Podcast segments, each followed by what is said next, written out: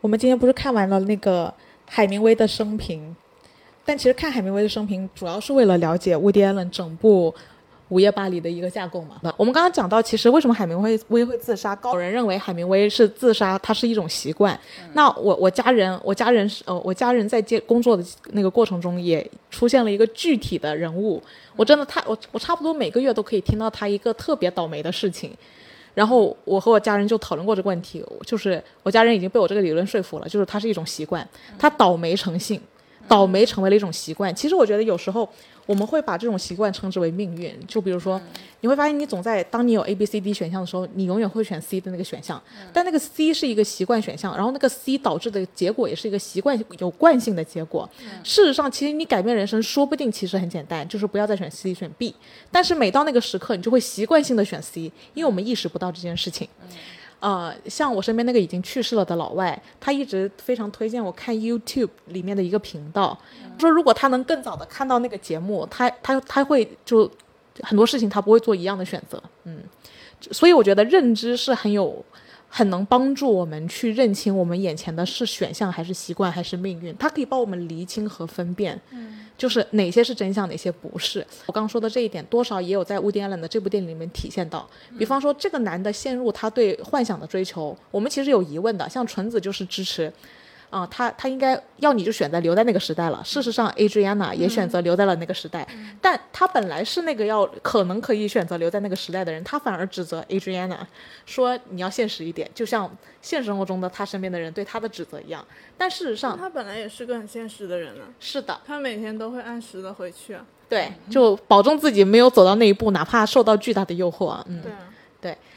但是事实上，他最后还是做出了一个跟他平常的习惯不太一样，但也不是那么感性化的一个选择。嗯，所以我觉得这个是他在这部片里最后做的尝试突围，就是我觉得他是摆脱了自己的一定程度的惯性的，因为他多年前是来过法国一次的，那次的体验肯定也是非常好的。嗯，但那一次他是不敢做做一点改变的。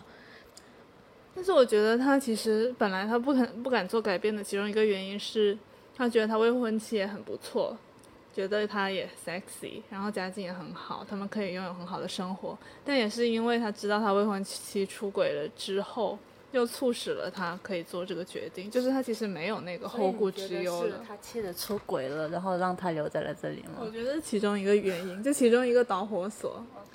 我觉得就是其实对于每个人的选择哈。选你之所以会选择另外一方，说明那一个就是另外一方的价值是高于另外另外一方的价值的。像之前就是 Woody Allen 这个男主，他来过巴黎，如果他没有当时没有留在巴黎，像那时候他没有经历过像他的偶像啊海明威这些，说明其实他获得的价值，即使巴黎对他来讲是一个不错的地方，但是他妻子给他呀给他带来的更多的现实的价值其实是高于巴黎的，而这一次他选择。留在了巴黎。从从你刚才讲的这个角度来讲的话，我觉得可能是他现在在家在巴黎这个地方获得的价值是高于他妻子可以给他带来的现实价值的。我觉得如果要讲到现实价值，放在这部片里也特别有意思，因为他事实上还是选择了现实价值，因为对比他更玄更玄幻的那个黄金年代，他其实这一个看似很大胆的决定，其实还是非常现实的决定。但是从他那一波现实的人群，已经觉得他在做一个荒谬的决定了。也就是说，你会发现现实和荒谬啊，本来就是它同时存在，没有过去和现在和未来之分，它就是一个当下，每个当下。通过比对，都会有更现实和更那个理想化的决定，或者说任何一个决定，其实它本来不被定义理想或者现实，有了对比，它才有了相对理想和相对现实。然后，当你一旦固化在某种意你认知范围内的现实，你就会把这个范围认知外的所有东西都称之为虚幻，哪怕它未必那么虚幻。我这样讲好理解吗？还有一个点哈，我觉得就是我们之所以称为是虚幻，就是并不是虚幻就没有价值的。就像是我觉得像灵魂共鸣这一点，尤其是在呃《伍迪·艾伦》这一部电影，就是《午夜巴午夜巴黎来讲的话，其实它整部电影其实都是一场心灵的旅行，以及心灵的碰呃呃那个叫触碰，对吧？对于这个男主来讲，说明其实很多时候对于他来讲，他的这种虚无的这种价值感可能更高于现实的价值感。嗯，所以说什么缥缈的或者是虚无的呀这种东西，虽然说它现实我们现实生活当中把实际存在的价值可以用金钱或者是这些可衡量出来的，把它当成是事实存在的，但是我觉得很多时候反而是虚无的、缥缈的或者是等等之类的，其实它的价值性是我们没有去估量的一个实际存在的东西。我们习惯用呃金钱去衡量价值，但事实上价值本身就不应该被金钱衡量。其实就是物质和精神。嗯 OK，不是吗？我想一想啊，呃，就是我刚才的那个 idea 在于说，我觉得所有的决定都是现实的决定，嗯只是它通过比较会有相对更现实或者更虚幻。但是事实上，我判定它更现实的原因，是因为我站在这一头，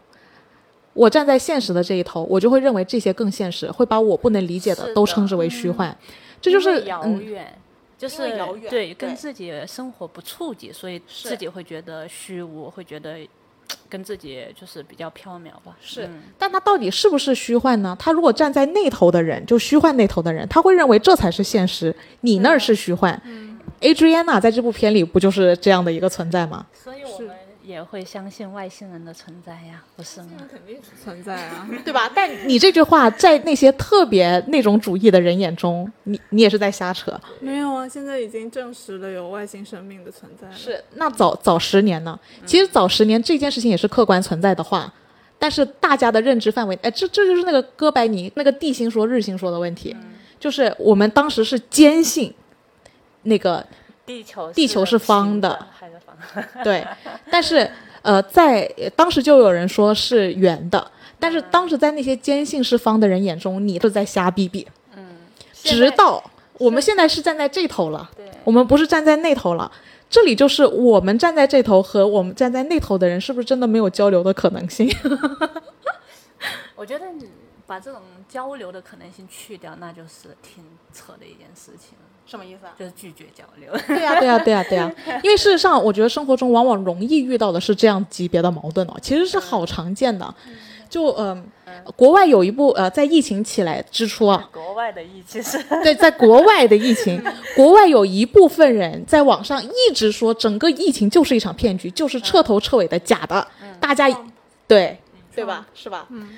然后你你会发现，站在他有一部分人会相信那头，但是站在那头的人被这头会认为非常荒谬，其实也非常那个《Don't Look Up》那个电影，就是 Don't Look Up 那个。我彗星都可以看得见了，你还是 Don't Look Up，少说一点英文可以吗？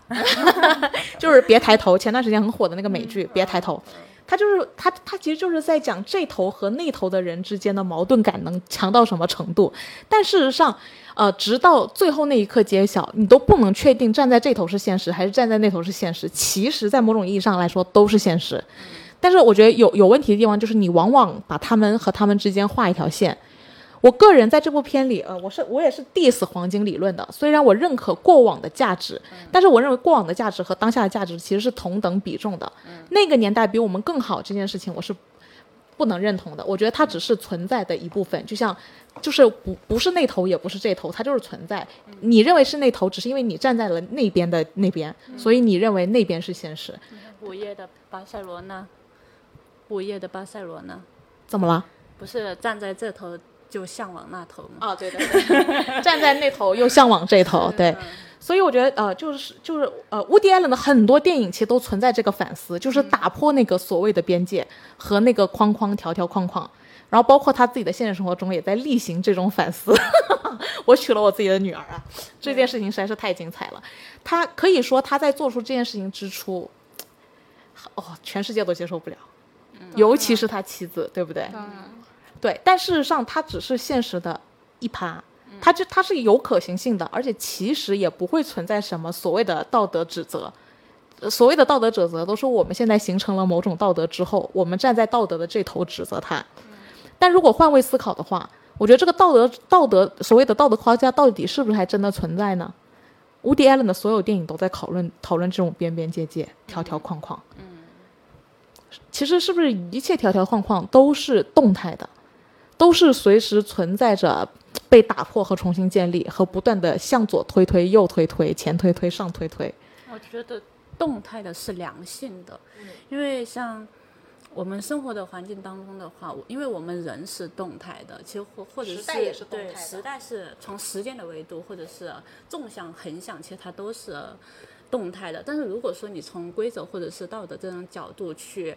呃说的话，他不动态，那就其实他始终会成为僵化的那一面。僵化的那，当你僵化了过后，我们在往前移走，或者是往横向移走的时候，说明它其实是不对标的。嗯，就当当你不对标的时候，我们用这个维度的道德去评判你那个维度的形式作为或者相关的事情的时候，其实某个程度上来讲是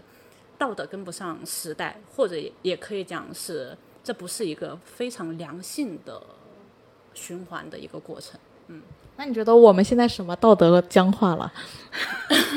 这个问题的话，我觉得需要认真的去，首先要认真的思考一下，就是我们具备有哪些道德观。嗯，对，因为目前来讲的话，从我的脑子里面，你真的要让我去讲出一些，就是大家众所周知或者是大家都共认同的一些道德观，其实我脑海当中还真的没有形成这样子的东西，说明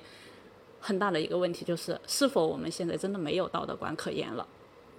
或者我们就是 lost generation，我们要有新的道德观去吻合我们现在时代的节奏。对对，我觉得道德观是一个很 personal 的东西，就是每个人的道德观是不一样的，所以，嗯，它当然是流动的，因为你每个人在不同阶段的思考和，嗯，你整个想法都会有所不同，不管是对于你自己，还是对于社会，还是对于 anything，你都可能有改变。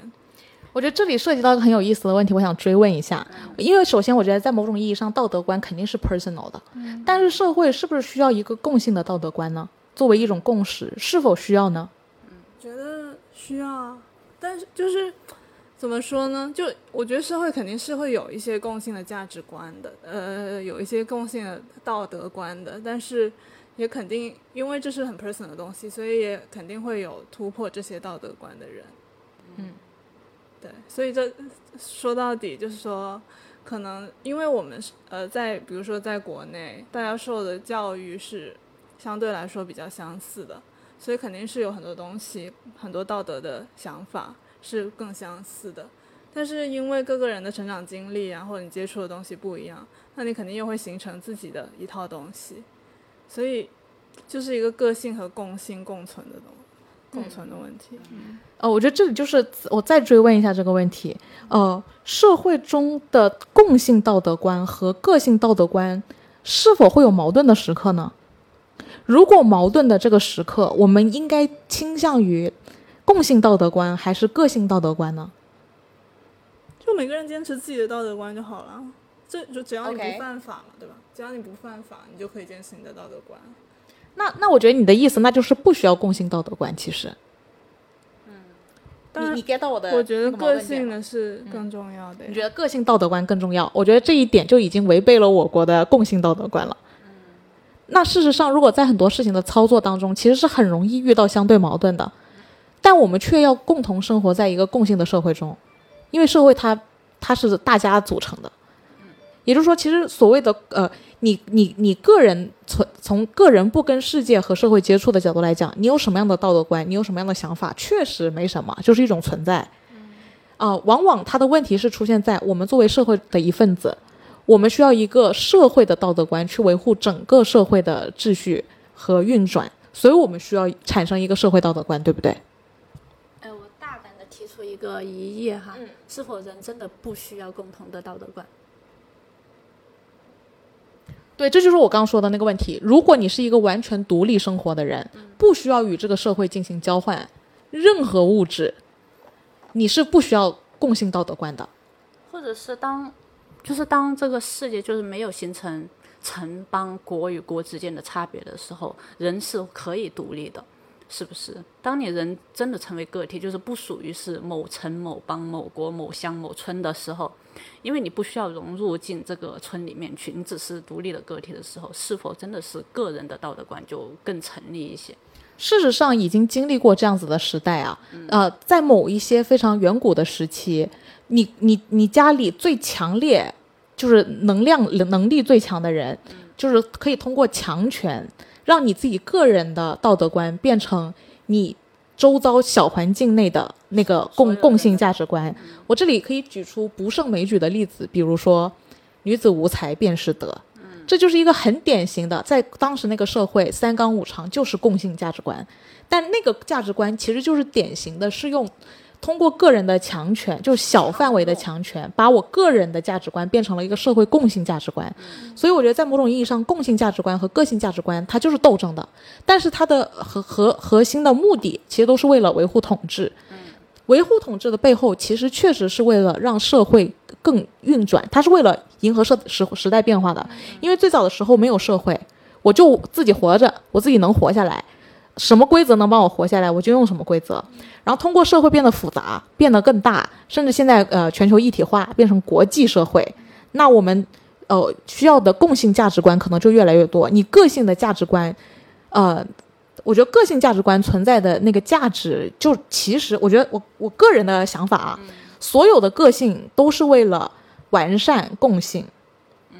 就是呃要有人去发现共性僵化。然后要有人去推动，让共性往更更好的流动方向流向流流转，所以你你会发现整个思潮啊，它是一步步迭代过来的。呃，我觉得危险的事情是在于那个社会一直在变化，但你的共性价值却毫无变化的时候，这这就是我们所说的僵化嘛。嗯嗯，其实我觉得你说的这个点是挺好的，就是个性和。共性的，他们两个之间其实是一个相互弥补或者是相互成长的一个过程。因为其实从个性的角度来讲，人其实很多时候是跟着时代在变的，而共性的价值观其实它很多时候会停留在某个时代里面去。但当我们走进前面的一个时代的时候，当一个人的个性价值观他突然意识到那个共性价值观不对的时候，他会提出这样子的疑义来。当这样子的声音大了过后，其实大家还会去想是否那个共性。性价值观值得去调整，更适应这个时代的，或者是更前卫的一个共性的一个价值观。所以，某种程度上来讲的话，我们可以把个性的价值观不单单想成是个人的思维，其实更多的是它也是当下的一个流动的、集体的对集体性的一个价值观。它其实也它不不属于是共性，因为我们前面探讨大小的问题。因为我们前面探讨的共性的价值观，它是被政府或者是相关部门它制定出来的，大家可共同认可的一个价值观。但是我们这里聊的就是比较集体的一个价值观，只是某个社会的某种现象的大家理解的某种价值观，或者是像我们现在去理解时尚潮流，但是还有一个东西叫做经典那个东西存在的时候，对吧？其实上一周有讨论到一个很有意思的点，跟他看《罪与错》的时候，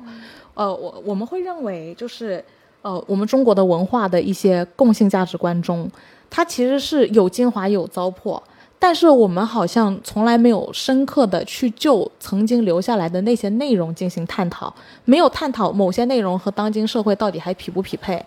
嗯，而是有一部分人会选择直接接受，然后有一部分人会选择完全反抗，就是我们没有真正的去面对过我们自己的经典文化，就比方说，嗯。比如说“枪打出头鸟”这样子的曾经的共性价值观，在我们现在的社会是否还适用？比如说，呃，“女子无才便是德”这样子的价值观念，在我们当今的社会是否还适用？嗯，我最嗯，我最怕的一件事情就是像“枪打出头鸟”或者是“女子无才便是德”这种东西，只配用在对现象的道德解释。嗯。对，因为很多时候我们看现在的学者啊，像就是像陈敏啊这样子的人，就他们经经常会说，当你知识文化水平越高的时候，其实人是痛苦的，但是他从来没有想过去解决事情这样一件事情。所以说，知识性这种东西，我们习惯，我前就是装腔作势的学问，pedantic，今天学到的一个单词。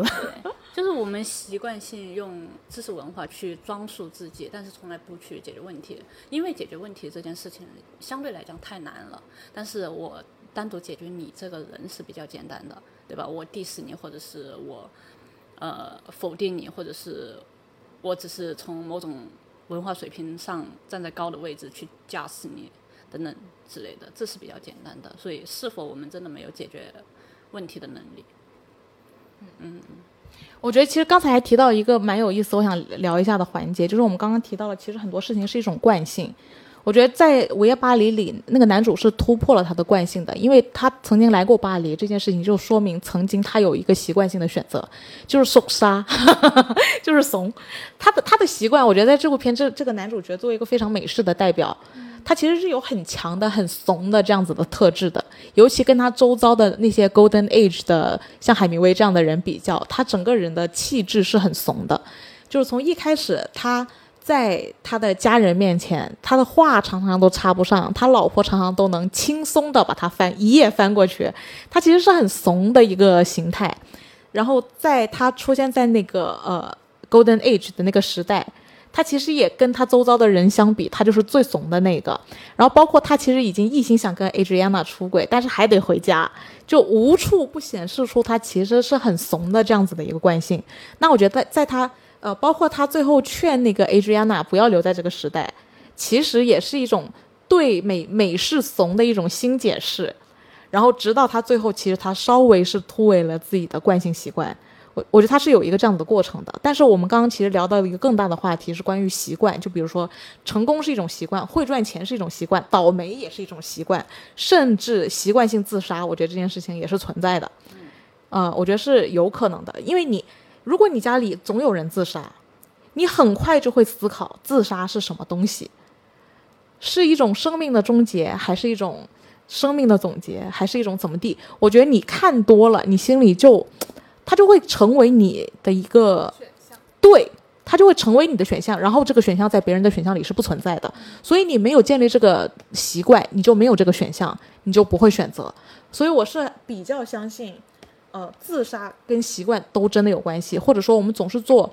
呃，某些事情，或者说我们做所有事情，我觉得都跟这个习惯有关。嗯，其实都是跟我们有没有这个选项有关。哦，比如说像某些比较开明，呃。呃，觉得出国很好的家庭，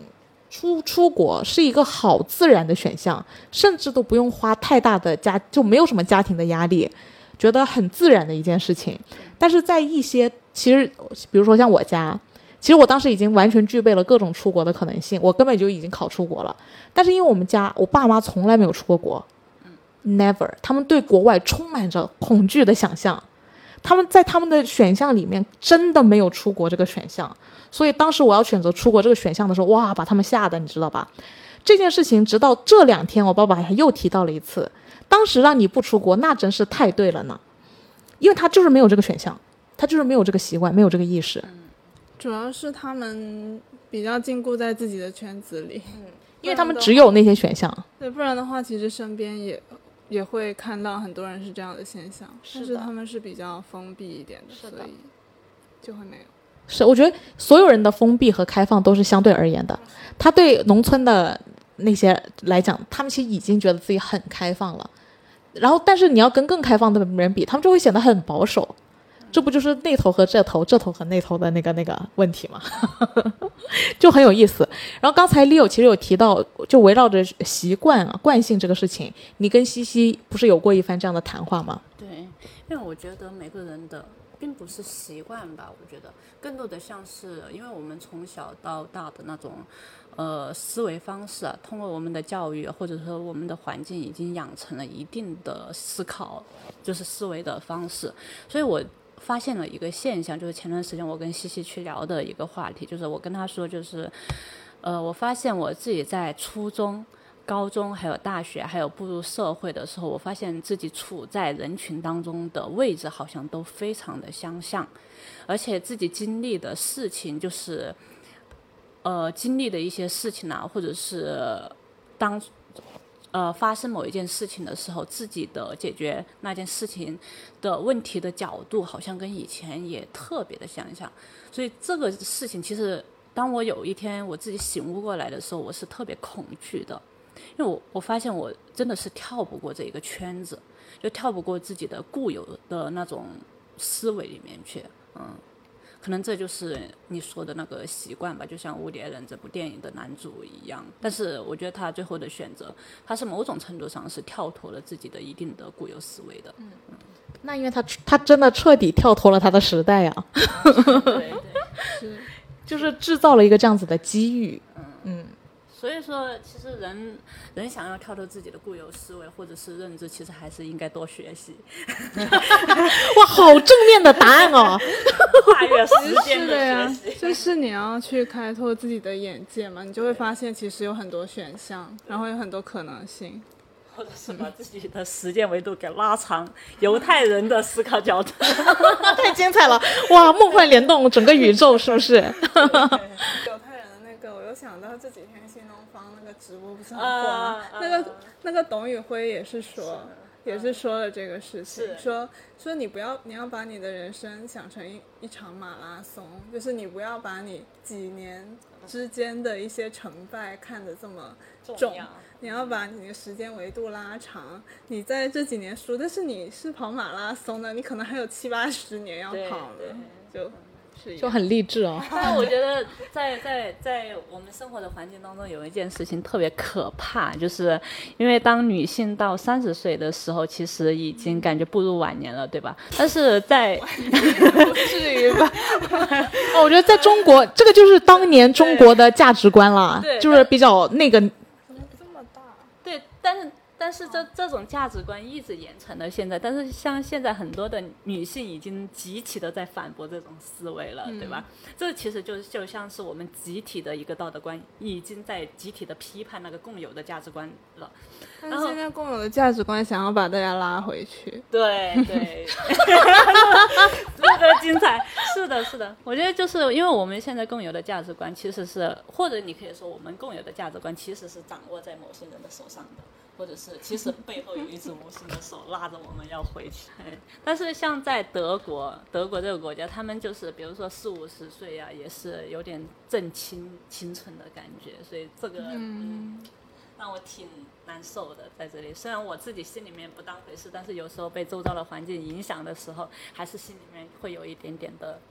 毕竟都是社会性的动物，没办法脱离社会。我妈催婚的时候也是这样说的，因 为我们都是生活在这个社会里面的，你不可能指望我不去听别人的这些说法。对，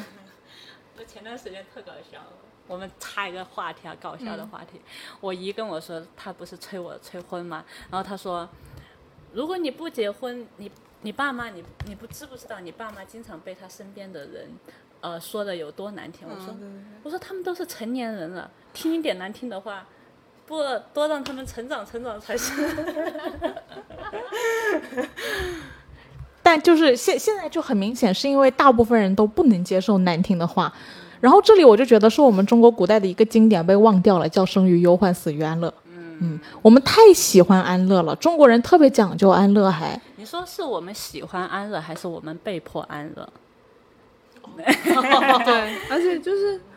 我们我觉得国内是特别在意别人眼光的，就我觉得到到在国外的时候，就是真的是觉得 who cares？这我觉得在乎别人的眼光，这不是小孩子的思维吗？对吧？就是。因为我自己觉得，就我们之前讨论一个阶级方方面的话题，就是当你处于阶级，就是刚开始是阶级性是在自我的时候，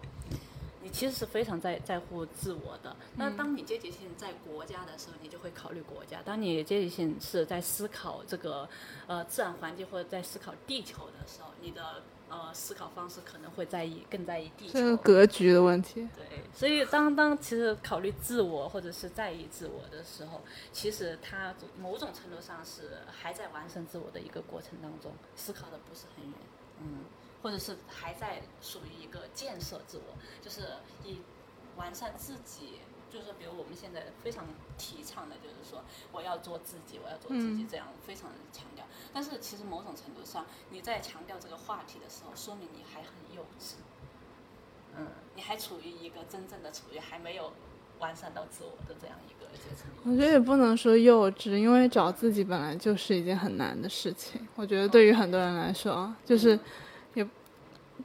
就是也不能说别人。就不能说一定是幼不幼稚，只是说你可能在这个阶段还没，因为我觉得跟自己去和解以及去认识自己本来就是一件，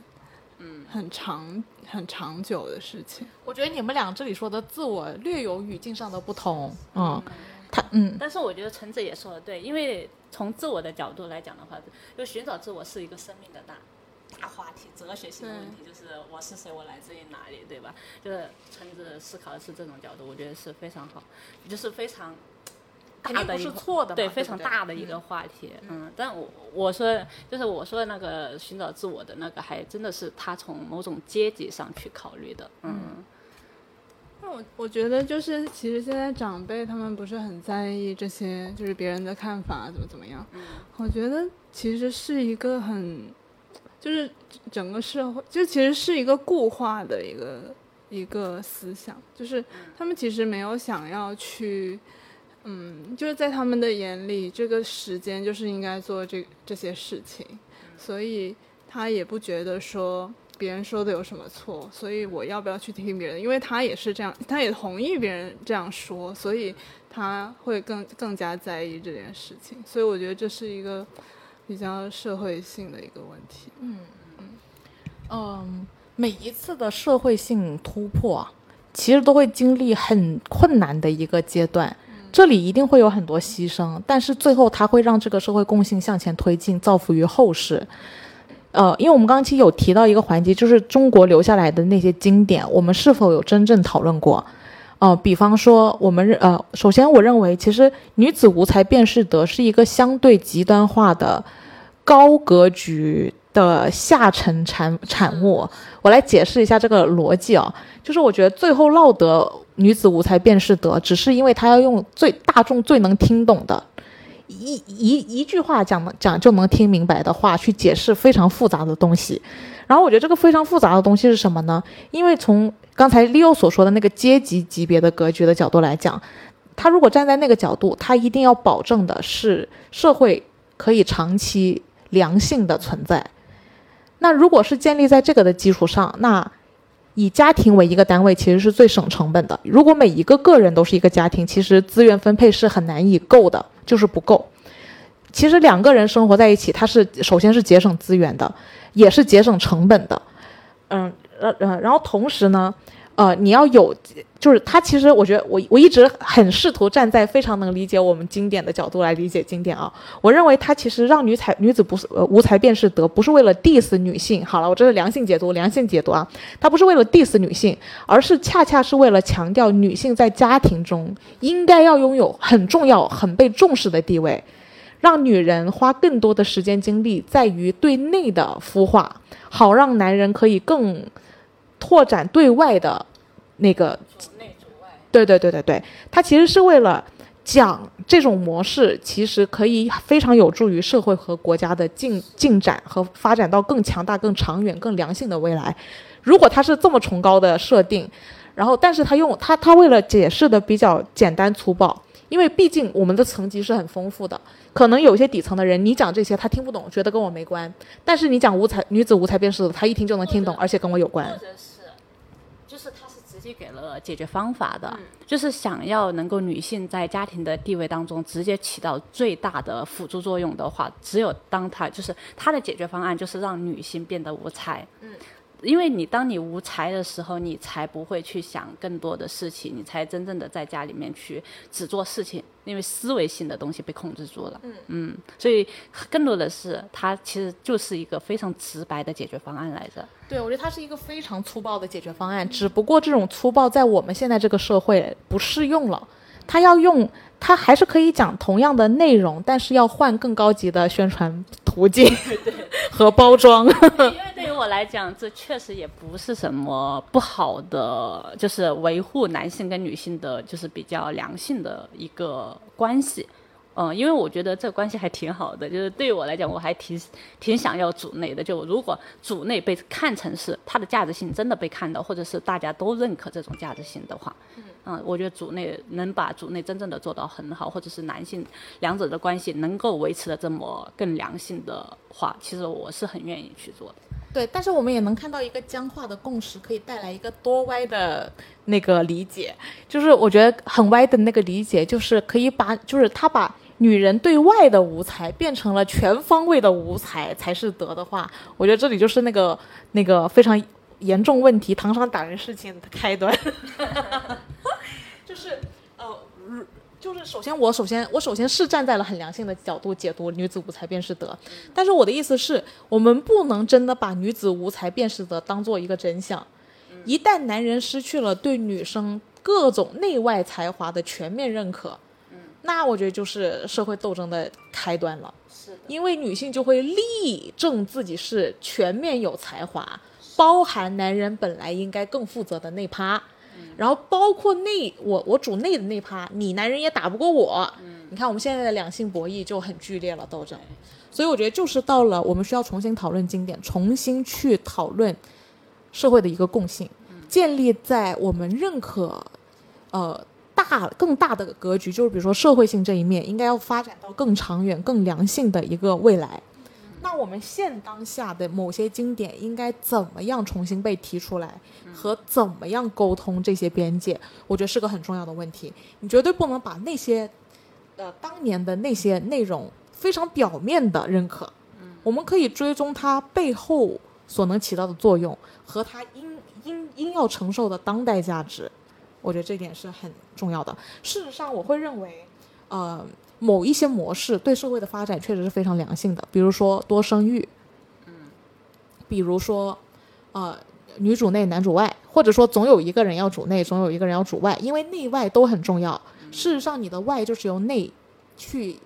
迭代的，就是你你培养出了什么样的习惯，然后你会把这个习惯释放在外部。所以，事实上内很重要。内是靠女性来完成的话，那女人应该要得到非常被重视的价值，而不是通过女子无才便是德变成打压女人的一个存在。就是因为这个这件主内这件事情没有受到足够的尊重吧，而且因为很多就是很多男的，就因为女的主内太 focus 在内部，男的在外面，然后可能大家的那个信息不同频，对，所以就有太多这种什么赚了钱离婚的这些事情，对，所以我觉得是是嗯，太多这些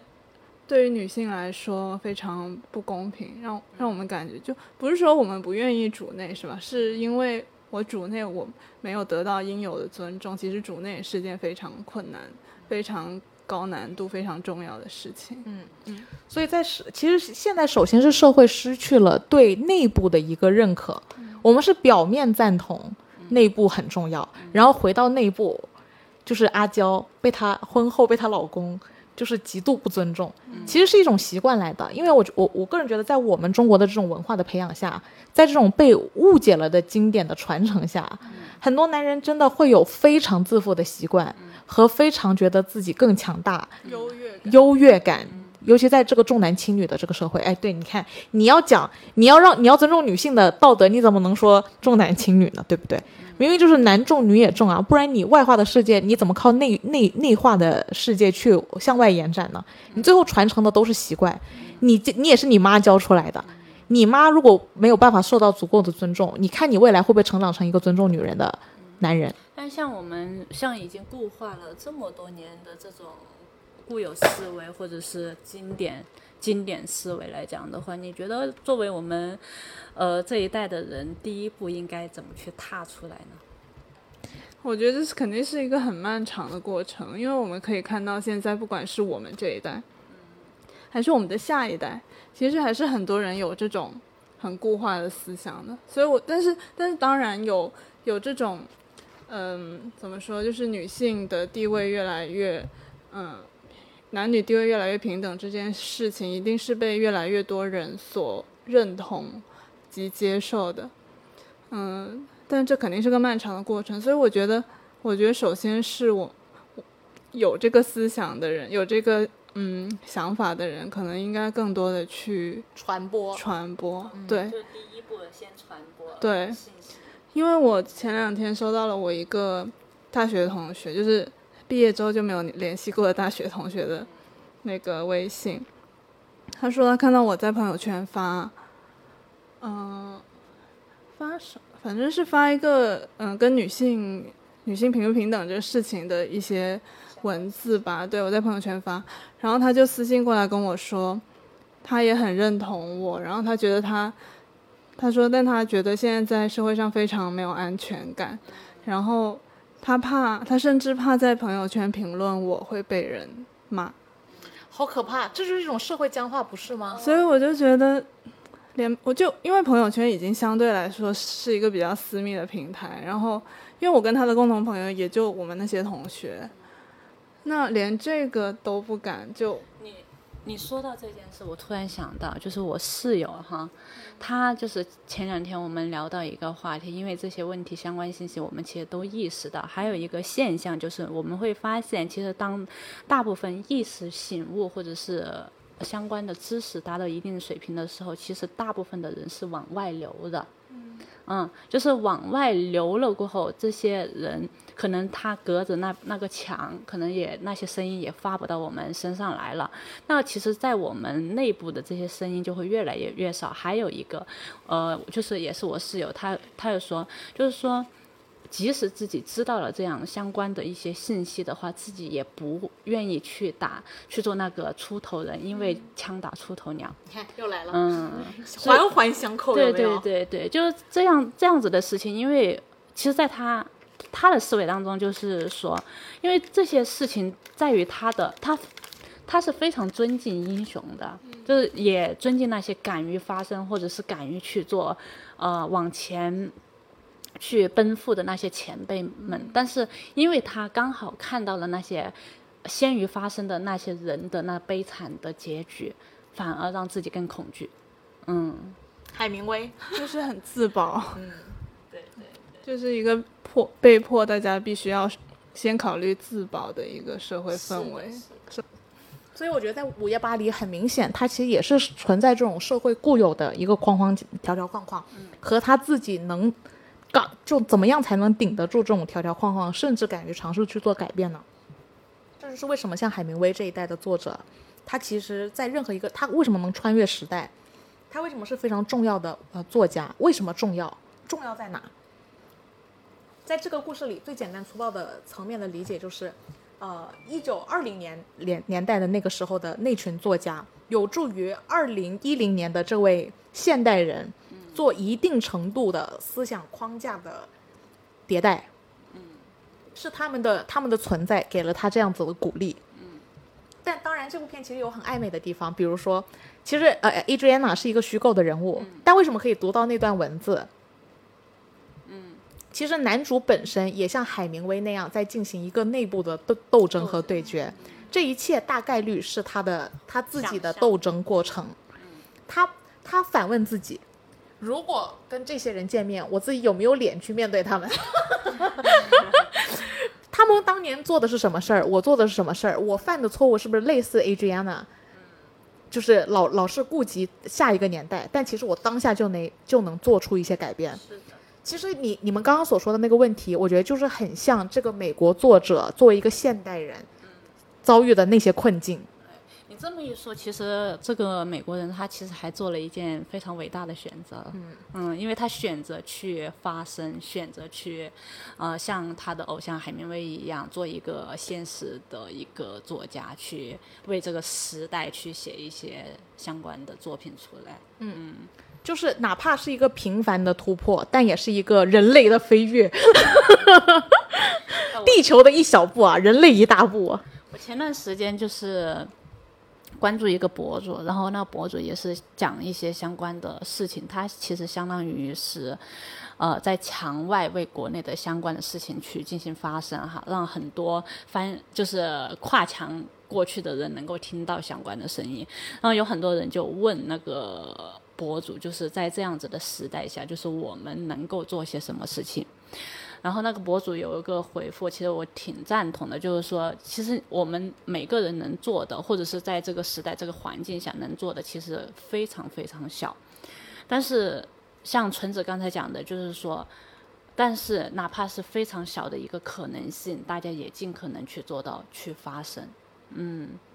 但是拉长你看时间的维度。我觉得虽然说这种这种利益不能可能不能往自己身上去得到，但是我觉得可以为后代去做一些相关的事情。这一段谈话太老人与海了吧？对不对？刚才听到就是老人与海，他带回了一条鱼，没有办法用那条已经只剩的一条白骨的鱼换回一分钱，但是他还想着下一条鱼该怎么抓，他这个时候已经遍体鳞伤了。这一段已经太老人与海了，我们充分的解释了为什么海明威的老人与海能穿越时代，是不是？就到现在这个当下还在适用，还在适用。橙子聊到就是是一代一代的传承下来的一些呃思维，但是我突然想到有一个点，是不是我们真的没有在成长？这一个问题，因为当你在成长的时候，你可能会在现在的某种思维里面找到过去的影子，而不是说传承下来，就是那种其根本，呃，就是时代性的不同，但是某些东西又是一样的。就是到底传承的是什么，成长的是什么？对，什么值得传承？什么是那个成长的部分？是。还有最重要的就是每个年代的变化，到底是靠自然发生？还是靠少数人去推动的呢？这个问题我觉得非常好，就是像如果说你自然发生哈，我觉得当你一切处于一种理想状态或者是乌托邦的时候，那就是自然发生的。当你所有的人没有在使用，没有在使用规则或者是等等之类的，让让个体意识变为再回到个体意识的时候，它其实一切都会像自然像花花草草一样，它就会。自然的生长，自然的凋零。但是，当你存在了相关的，呃，共同体，或者是比如说像那个城邦之类的，或者是存在了一定的规则，那你就别再想着用自然的规律去让它自然的发生，因为你这个基本的条件它就不存在于一个自然，你是利用了某种规则把它给它规范出去了，所以必须要用规则把它往前推，嗯。科学是自然发生的吗？你突然问一个这样子的问题，我的意思是，呃，国外两百年就把科学发展到了一定的高度，出现了工业革命。我国五千年来没有自然的让科学发生。中国，你看中国古代文人墨客那些女性主义作家，其实已经出现了多次女性主义崛起和男女平等的呼声。但但是到我们接手的最后一个朝代，还在讲女子无才便是德，女人要裹小脚。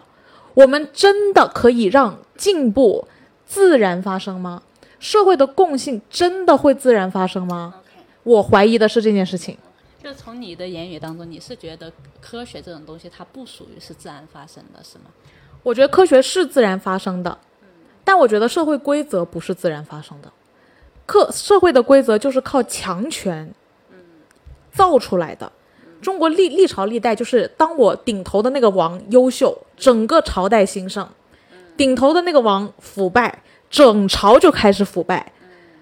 这个东西我觉得是非常人为的。其实社会道德观、道德观，哪个正义，哪个邪恶，哪个怎么地，哪个那么地，我觉得这件事情是不可能自然发生的。哎，那个饥饿站台，自自下而上的起义是不可能存在的。就是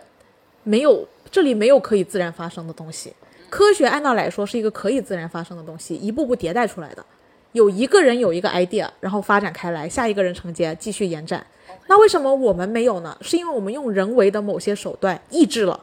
也就是说，这种自然是可以被抑制的。你的你的观点其实反而跟我想象的自然跟用手段反而是相反。就你你所谓的就是说，其实是反而是因为通过某个手段的抑制，反而让那个自然发生给它抹杀掉了。对，嗯嗯，我觉得自然发生是乌托邦。嗯，我觉得这要 define 一下，嗯，你的自然发生的那个程度是怎么样的？就是就是嗯，比如说你前面也说到，在以前的历朝历代也有出现过有女子要求平等，或者说。女子要女性主义女崛起，性主义崛起的这样的事情，那这些难道不是一一些发生吗？它是自然的发生，但是为什么没有办法传承下来？因为被抑制了。对，但是它对，就是所以就要 define 这个自然发生是到什么程度？因为对于我来说，有女性这样子去发生，它也是一种发生，就只是说可能没有达到那个传承的结果，但是它已经发生了，呃，发生一个过程和结果的。我觉嗯得关于这个话题，你们两个站在的维度可能不太一样。橙子的维度是站在就是就是呃想要就是想要就是表达这个观点，它其实就属于是发生。而百惠他站在的观点是站在发展的角度去思辨这一个论点啊、像像这这个问题的话，其实我觉得很难说，因为自然发生这这种事情，它其实也是在某种程度上，它可能会受到了一定的抑制，或者是某个部位的变动啊。就就比如说像，呃，像什么天气回回回暖啊，这这样子的事情，它肯定是因为某些自然的原因导致了某一个环环节的抑制，你也可以说是是人为的抑制压压制。但是它也是属于是自然发生发生在自然规律当中，它属于是自然发生的。那或者是不是就是当我们在就比如说在我们的土地上，我某些压制或者是抑制，它其实也是自然发生的当中的一环呢？我知道，嗯你的自然是希望能够站在能够有社会社会学的角度，就是去往前进的，对，往前进，往对，前然后你们说的自然是一种存在，对对，就是对一种社会性的存在。对嗯，我当然没有办法反驳社会性的存在了，所以我觉得只能回到那个社会性的里面因为。毕竟我们要探讨的其实还是解决方案解决方案的问题。嗯，宏观来讲，黑人得到全世界更多的人的尊重，这是一种自然发展的规律，这是一种存在，他们也是人嘛。那只不过因为经济差等方面，他们逐渐崛起了，还当上了总统。但我觉得不可否认的事情是，他们这个国家在这方面的进度啊，其实是很快的。跟我们五千年上下比较，他们很快。他们快的原因是因为有人为的作为和体制的允许，他们可以把这件事情往更快、更优的方向更快速的推进。甚至我觉得现在是他们推的过分用力之后，还反反产生了一定的矫枉过正。但是它是螺旋向上的宏观积极、宏观良性。在整个黑人崛起的这个故事当中，有多少黑人其实是做了很多很多的努力和特别积极，甚至受到鼓舞的发生？其实我们这种比较的话，它是站在就是就是人种与人种的比较，或者是国与国之间的比较的角度去探讨这个话题。其实某种程度上来讲，就是我们很多时候不能够形成快速的形成这样子的科技或者相关的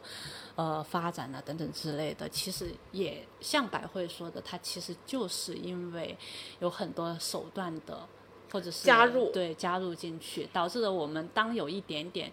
呃发展的时候，当某些呃